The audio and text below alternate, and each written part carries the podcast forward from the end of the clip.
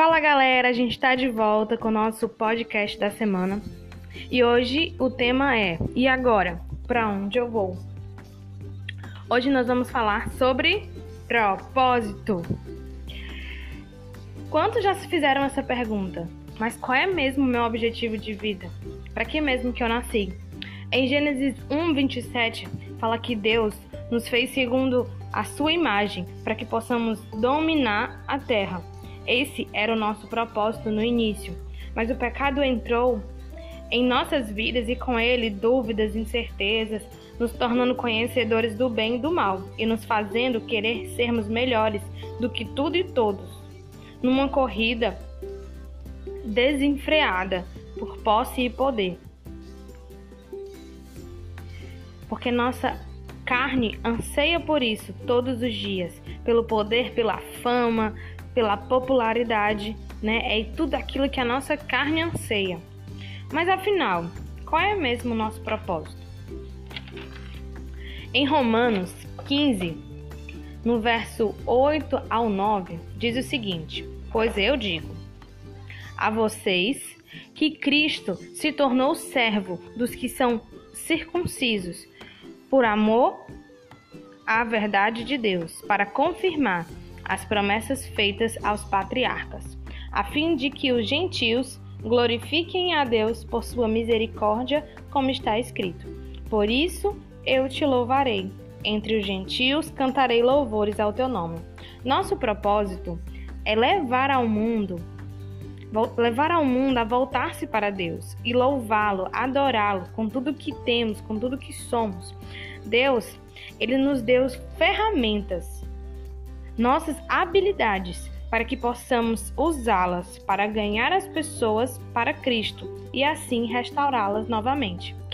Em Romanos 8:19 diz que a natureza criada ela aguarda a manifestação dos filhos. Então, se capacite. Seja para ser médico, professor, engenheiro, administrador, funcionário público, faça a diferença. Se capacite, seja intencional. Use suas habilidades e talentos, dons para povoar os céus. Na criação, nosso propósito era povoar a terra.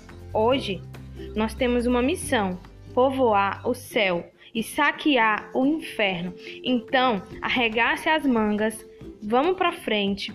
Seja qual for a sua habilidade, o seu talento, invista, ore, busque de Deus e ele vai revelar no seu coração aquilo que ele tem planejado para você.